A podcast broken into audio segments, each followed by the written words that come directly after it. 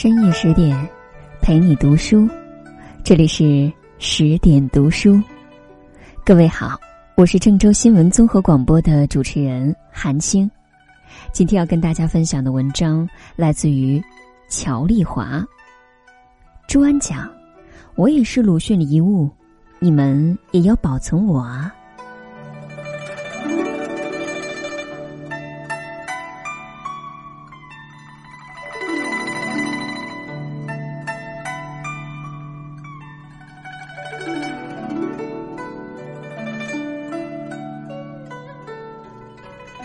提到鲁迅夫人，多数人只知道许广平女士，却不知道，在鲁迅身后还有一个叫朱安的女人。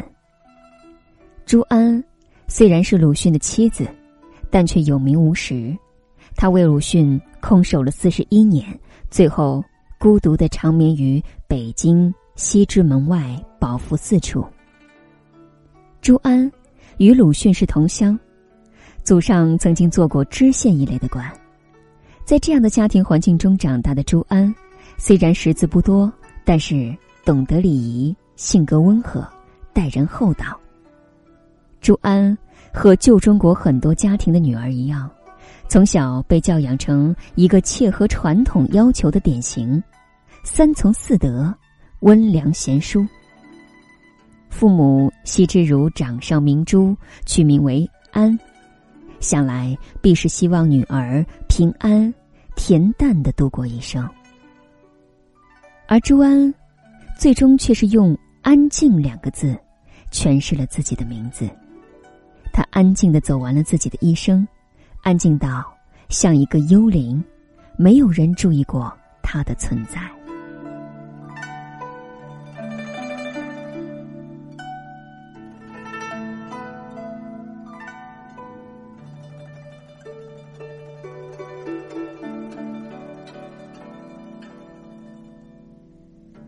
从朱安为数不多的照片中可见，朱安个子不高，小脚，低低的眉眼，宽额头，塌鼻子，头发全都向后梳，在脑后挽成一个髻，典型的旧式妇女的打扮。朱安定亲的时候，按照现在的说法，已是大龄剩女。朱安比鲁迅大三岁，乡里有俗语。女大三抱金砖。彼时周家虽然败落，但周家也称周家台门，看起来还是门当户对的。一九零六年，鲁瑞装病将鲁迅从日本骗回家，与朱安成亲。时年，鲁迅二十六岁，朱安二十九岁。听说新郎官喜欢大脚，因此。新婚的朱安穿了一双大鞋，里面塞了很多的棉花。本想讨新郎的欢心，可是，在出花轿的时候，轿子太高，鞋子掉了下去，露出了三寸金莲。成亲时掉鞋，是凶兆，这就像一个魔咒，诅咒了朱安以后的人生。朱安说：“我好比是一只蜗牛，从墙底。”一点一点往上爬，爬的虽慢，总有一天会爬到墙顶的。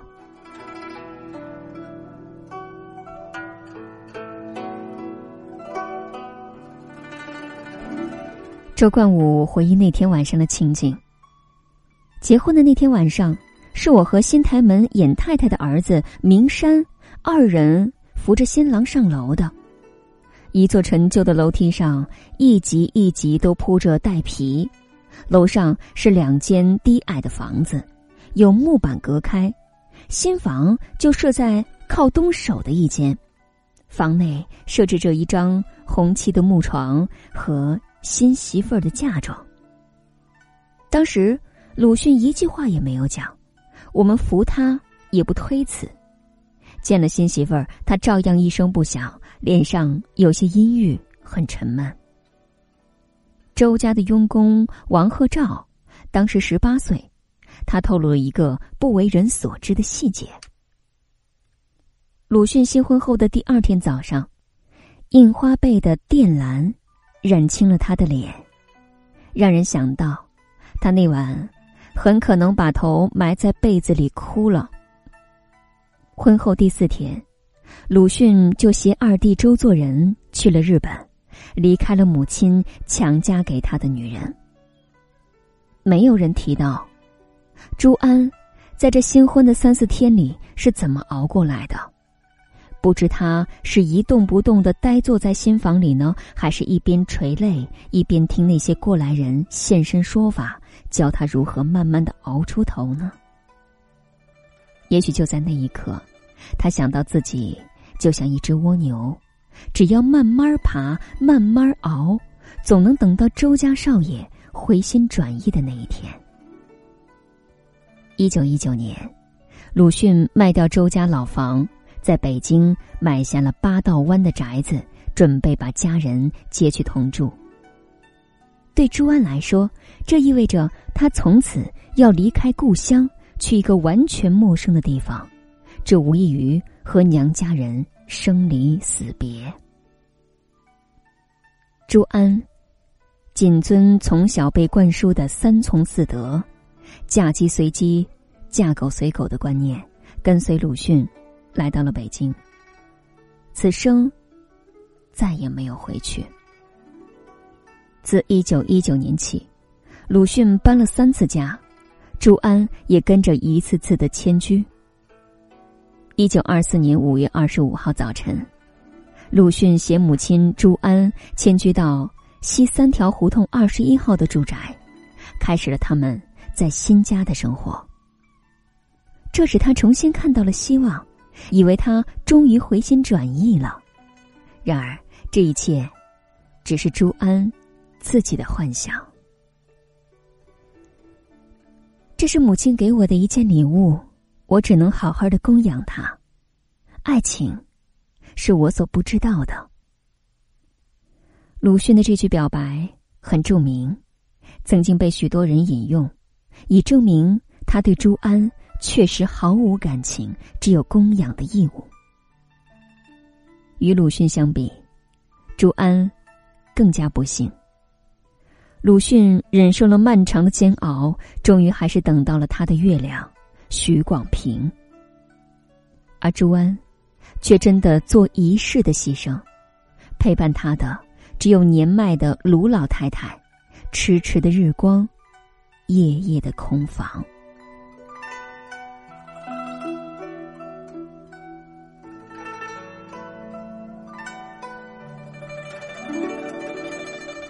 一九二三年的秋天，鲁迅应好友许寿裳之邀，到北京女子高等师范学校，在一九二四年更名为北京女子师范大学讲课。就在这里，认识了许广平。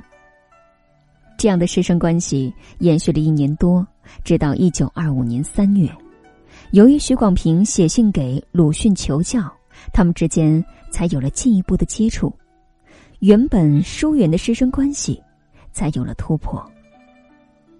鲁迅和许广平在上海同居，并生下海英，对朱安是一个很大的打击。房东的妹妹于芳问他：“那，你以后怎么办呢？”他一下子被触动了心事儿，显得相当激动。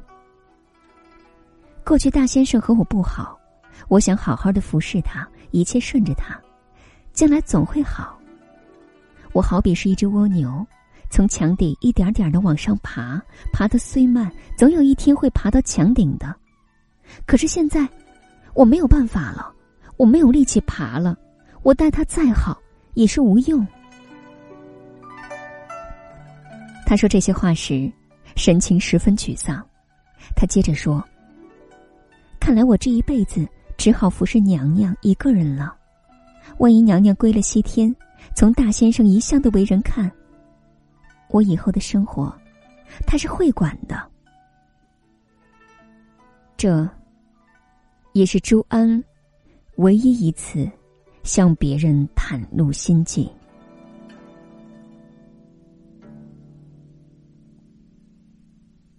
一九四三年，鲁瑞去世。一九三六年十月十九日，鲁迅去世。鲁迅去世之后，朱安将鲁迅著作权的所有版权全权委托给许广平打理。鲁迅全集才得以顺利的筹备出版。许广平也对朱安的生活设法维持。虽然有许广平的接近，但是在心里，朱安依旧有着一种拿人家的手软的客气和怯怯，尽量把生活需要降到最低，不给别人造成太大的麻烦。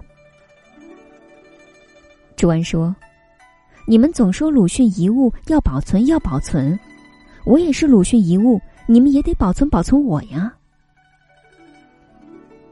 晚年的朱安和一位老女佣相依为命，穷困潦倒、体弱多病又不如老年的朱安，仅靠周作人每月供给的一百五十块钱，根本无法维持生活。许广平又联系不上。朱安每天的食物主要是小米面窝头、菜汤和几样自制的腌菜，即使这样，也常常难以保证。到一九四四年，已经欠债四千多元。因此，他听从了周作人的建议，决定出售鲁迅的藏书。一九四四年八月二十五日的《新中国报》刊登了这样一个信息：许广平闻悉，忧心如焚，立即给久未通信的朱安写了一封信，加以阻止。同时，上海文化界进步人士都很焦急。该年十月，还推选唐涛、刘哲明二人去北京解释劝阻。一九四四年，唐涛造访祝安，看见他只是默默的喝着汤水似的稀粥，吃着几块酱萝卜。在来客面前，祝安的情绪显得很激动，他冲着客人说。你们总说鲁迅遗物要保存，要保存，我也是鲁迅遗物，你们也要保存保存我啊！在困顿的岁月里，哪怕是作为鲁迅的遗物，他也被世人长久的遗忘了。万千心酸，使他发出了这样的呐喊。这是他一生最后的呐喊，也是他一生唯一一次。为自己的申诉，这句悲号，积攒了朱安一生的委屈与压抑，也用尽了他一生的力气。我想起了大先生从前对他的供养，从来都是那么的慷慨大度。他的言语当中，充满了对大先生的怀念。在艰难的八年抗战国内战争期间，朱安作为鲁迅的合法夫人，都做到了有尊严的活着，对社会各界的捐助一般都是慈而不受。他说：“宁自苦，不愿苟取。”确实不愧为鲁迅的夫人。朱安并不迂腐，相反，他异常清醒。对于自己的处境，对于生活和时代强加给他的一切，他无力反抗，只能默默的承受。朱安去世的前一天，对前来探访的记者说：“周先生对我并不算坏，彼此间并没有争吵，各有各的人生，我应该原谅他。许先生待我极好。”他懂得我的想法，他肯维持我，他的确是个好人。而对鲁迅的儿子周海婴，他虽终生未见，却充满了挂念。据亲友给徐广平说，他临终时泪流满面，他念大先生，念先生，又念海英。他唯一的遗憾是没有见到过海英。朱安曾经说：“灵柩回南，葬在大先生之旁。”他至死都想着要跟鲁迅守在一起。可是，就像生前不能如愿，遗愿也没有实现。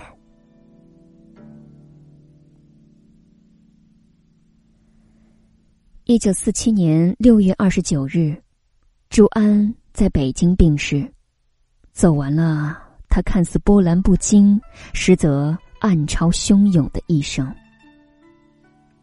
这是一个善良的女人，她寂寞的活着，寂寞的死去。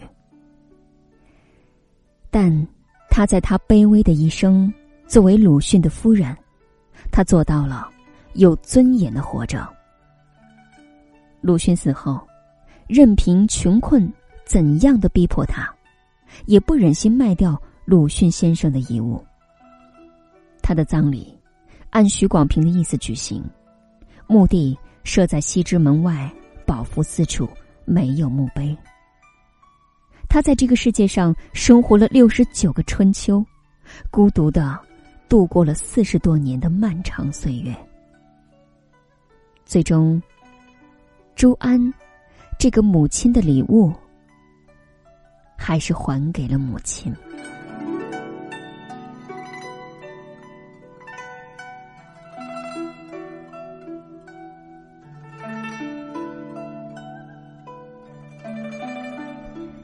朱安可以说是那个时代的典型，虽然社会规则的巨变令他无所适从，又不能不接受。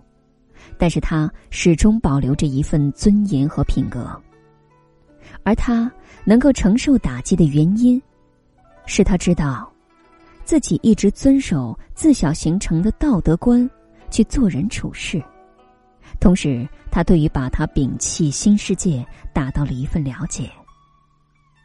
有人说，一个没有文化的女人，不读书不看报，每天一个人，她的世界就是这个小院子。这一间小房间，很好奇，那么漫长的岁月，都是怎么度过来的？深夜难眠的时候，他的心底又会有怎样的起伏和波澜呢？这本《我也是鲁迅的遗物》朱安传，是迄今唯一一部鲁迅原配夫人朱安的完整传记。作者乔丽华根据采访朱安母家后人、后台门老街坊，实时勘察采访，构成众多历史资料，搜集各方面人士的回忆，运用报刊资料、回忆录、文物、生活等资料，追溯了朱安六十九年的人生轨迹。披露了鲁迅与朱安婚姻与生活当中诸多鲜为人知的生动细节，探讨了他对鲁迅的影响。更难得的是，让我们依稀听见了这样一位女性的无声之声。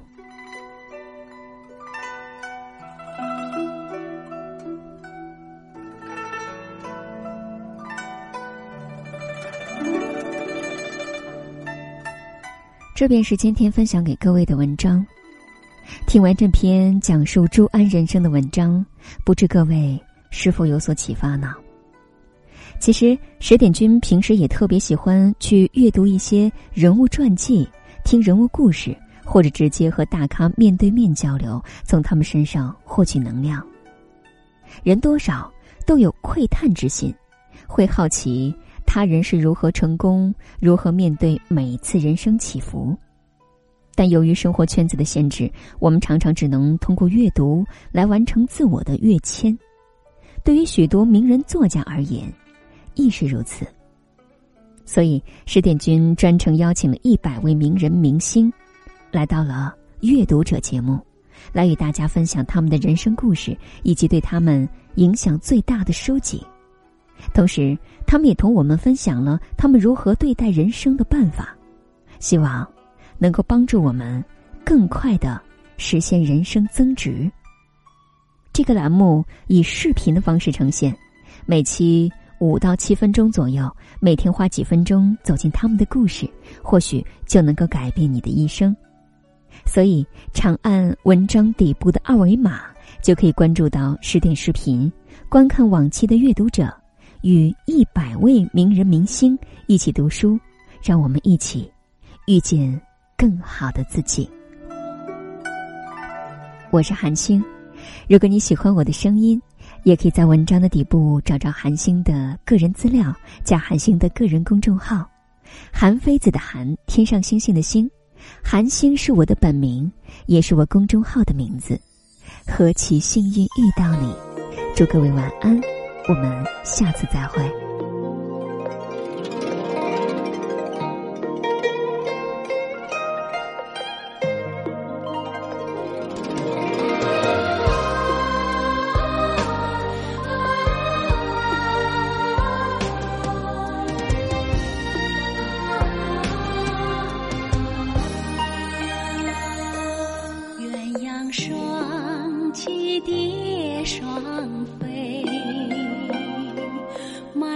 春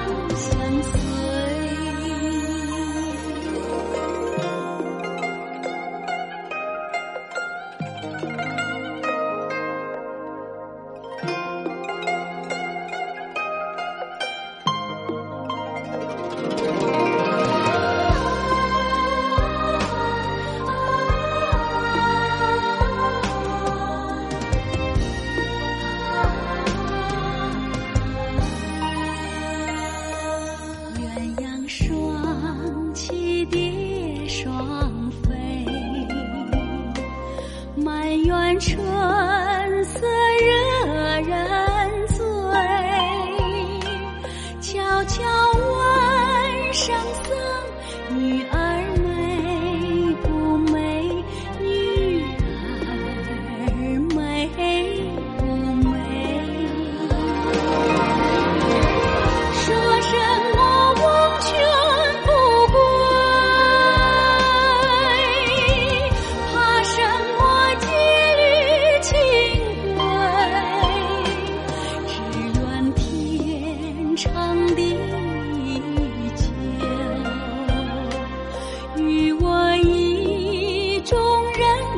心相随。